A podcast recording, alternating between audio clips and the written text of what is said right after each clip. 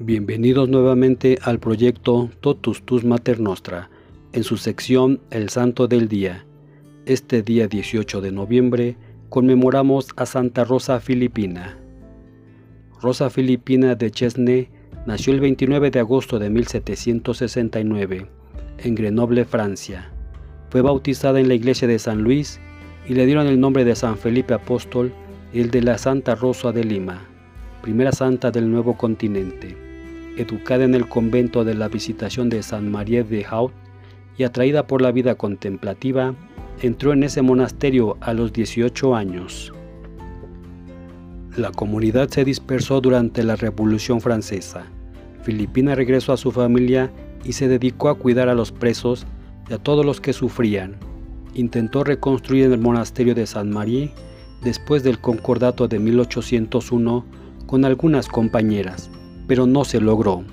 En 1804, Filipina oyó hablar de una nueva congregación, la Sociedad del Sagrado Corazón, y pidió a la fundadora Magdalena Sofía Barat ser admitida, ofreciendo su monasterio. La Madre Barat visitó a Santa María en 1804 y recibió a Filipina y sus compañeras como novicias en la sociedad. La vida contemplativa alimentó en Filipina el deseo de ir a las misiones. Atraída por la Eucaristía desde su juventud, pasó la noche de un jueves santo en oración.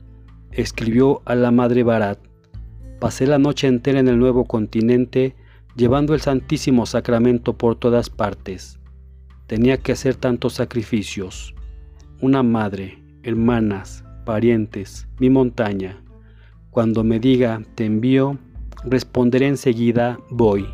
Sin embargo, tuvo que esperar otros 12 años. En 1818, el sueño de Filipinas se vio realizado. El obispo del territorio de Luisiana buscaba una congregación de religiosas para ayudarle a evangelizar a los niños franceses e indios de su diócesis, y Filipina fue enviada a responder a esta llamada.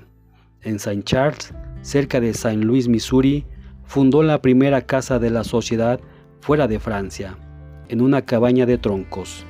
Allí vivió todas las austeridades de la vida de frontera, frío extremo, trabajo duro, falta de dinero. Nunca llegó a aprender bien el inglés.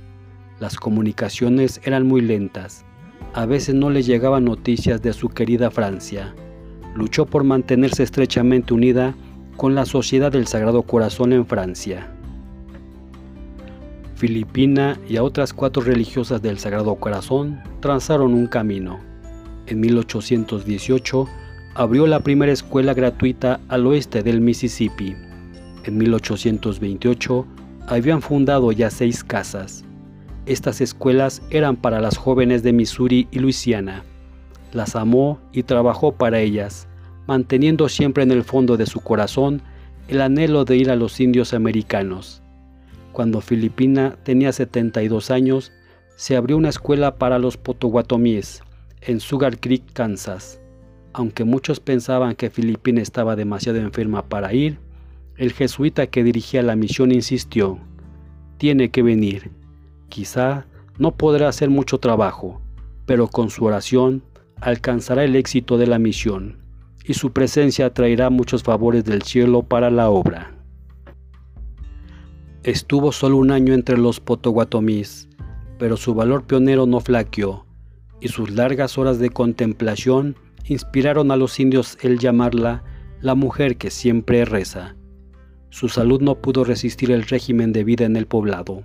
Volvió a St. Charles en julio de 1842, aunque su corazón valiente nunca perdió el deseo de las misiones.